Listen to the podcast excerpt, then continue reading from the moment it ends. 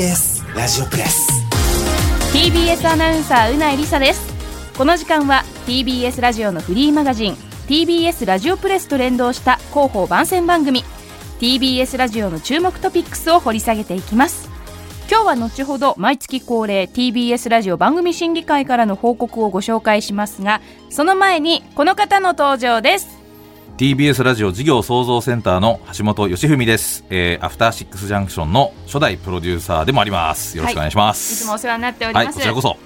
ということで橋本さん、はい。今日は何のお話でしょうか？今日はですね私が、えー、とプロデューサーも務めてます番組です、えー、4月から始まりました、えーこの番組朗読斎藤工深夜特急オンザロード。これがオーディオブックになりましたよというお話です。おーい仕上がったんですね。まず一つ。そうなんですよ。はい。改めてご紹介しますと朗読斎藤工深夜特急オンザロードは今年4月にスタートしました。毎週月曜日から金曜日まで午後11時30分から55分まで放送中です。斎藤工さんが旅文学の傑作沢木耕太郎さんの深夜特急全6巻をすべて朗読していく番組ですそして今月その第1巻の朗読を収録したオーディオブックの配信が Amazon オーディブルでスタートしたということですね、はい、そうなんですよ。まずはおめでとうございます。はい、ありがとうございます。いやでも大変でしたよね。一巻まとめるだけだって。そうですね。あのこれ基本的にあの1巻読み終わったら大体こう配信するみたいなうん大きいスケジュールでいうとそんなような感じで進めていくんですけれども、はい。まずこの番組が始まって以来ですね、まあ大変評判がいいんですよ。うん私も聞きましたけれどもはい、もうなんなんだろう。あの空気感うん。すごく雰囲気があって、うん。本当に斉藤さんのその間の取り方もそうですし、声に秘められた魅力がとっても合ってるなと思います。すよね。非常にこうローの効いたね、うん。低いボイスであの新しく深夜特急の世界を作り上げていただいているなという感じはすごくありますよね。はい、あの斉藤さんご自身も、まあ、大変この深夜特急という作品の大ファンで、まあ、それをきっかけにあの世界中旅したみたいな経験がある方なんですけど、やっぱりそういうところが感情として入ってる感じ。だからやっぱりテキストだけで読んでる方もこう斉藤さんの声を通じてうん。この作品を改めて聞き返すとまた違ったやっぱり印象を持つみたいで、うん。この前もあのアフターシックスジャンクションにゲストで出演された大月健二さん、はい。筋肉少女隊あの非常に沢木さんの作品大ファンでいらっしゃってその深夜特急についてもすごく昔から言及されてる方なんですけど、うんうん。あのすごい聞いてくださってるみたいでその感想を番組の中でもおっしゃってましたけどなんかその若い時はもうちょっとこう自分ではペースが速いこう旅のような印象で読んでたんだけどもあの斉藤さんの声で読むとすごくゆっくりとしたペースで旅をしているような、一つ一つ噛み締めるようなね、うん。そういうあの旅に聞こえるからすごくまたフレッシュな体験しているっていうすごくお褒めをいただいたという感じです。確かにあの斉藤さんが読んでるんでうん。斉、藤さんが頭に浮かぶんですけど、うんうん。斉藤さんがその土地を歩いているようにはい聞こえますよね。そうですね。実際は沢木幸太郎さんの旅なんですけども、はいうん。なんかまた違ったね、うん。テイストであの沢木幸太郎さんがその斉藤さんに読んでほしいっておっしゃった理由がすごくよくわかる、まあ、朗読になってるなというふうに思います。毎日月曜日から金曜日まで相当斉藤さんもね他のお仕事もお忙しい中で大変だと思いますけどそれが成立してるってことですもんね。そうなんですよお忙しい中ね、うん非常に時間を割いてくださって、ねえあのしっかりあの読んでいただいてますよ。うん本当にはい聞き応えがあります。あります。はいということで朗読斎藤工深夜特急オンザロード第1巻は Amazon オーディブルで配信中です第2巻も順次配信予定となっておりますお楽しみくださいあの原作の本の方もすごく売れてるそうですねそうなんですよ。まあ読んだことないっていう方も、うん。朗読をきっかけに読んでみようかなっていう方も結構感想でいただいていて、うんで実際今あの文庫自体もすごく売れてるって新潮社さんからよくまあ連絡をいただくんですけども、はい。実は今文庫本バージョンの方を店頭で見ていただくと、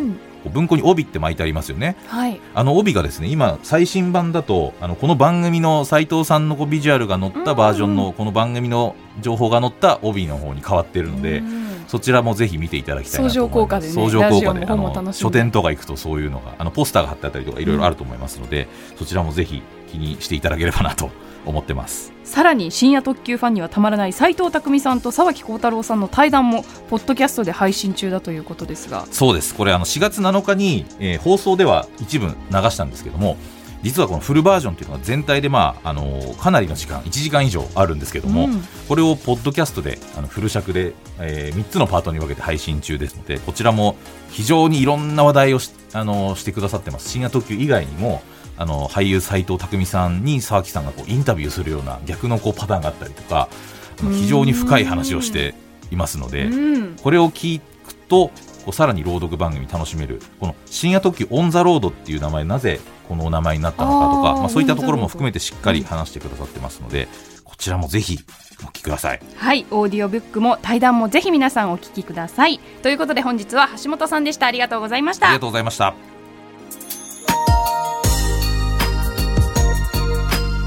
ここで第212回 TBS ラジオ番組審議会からのご報告です。TBS ラジオ番組審議会は放送のあり方を考え番組の改善向上を目的としてほぼ毎月1回会議を行っています。今回は2023年5月16日火曜日午後1時から3時30分まで放送されたコネクトについて審議されました。こねくとは今年4月にスタートした番組でメインパーソナリティは電線愛好家文筆家俳優の石山蓮華さん。コネクトをキーワードに誰かの教えてと誰かの知ってるをライブでつなげるというコンセプトのお昼の生放送ワイドバラエティ番組です。新たな試みとして LINE のオープンチャットを開設しリスナーとのコミュニティを活性化させ番組の企画にも活用。また YouTube でも生配信を行っています。番組を聞いた委員の皆さんからは全体的にすごく良かったなと思った。石山レンゲさんはすごくバランスがいいと思うし器の大きさも感じることができた。番組はまだ始まったばかりだと思うがこれからどうなっていくのか楽しみだと思った。YouTube での配信はスタジオの中を覗いているような雰囲気。スタッフの皆さんが仲の良さそうなムードでとても楽しめた。いい試みではないかと思った。また LINE のオープンチャットにも入ってみたがとても盛り上がっていてラジオとの相性がいいと感じた。番組が始まったばかりということで試行錯誤中なのかなという印象を受けた。ラジオ番組はパーソナリティのキャラで推していく番組とパーソナリティが受け皿となり何でも受け止めていく番組があるが多分後者の方の新しいタイプなのだろうと思った。誰を対象にした番組なのかがちょっと分かりにくいと思った。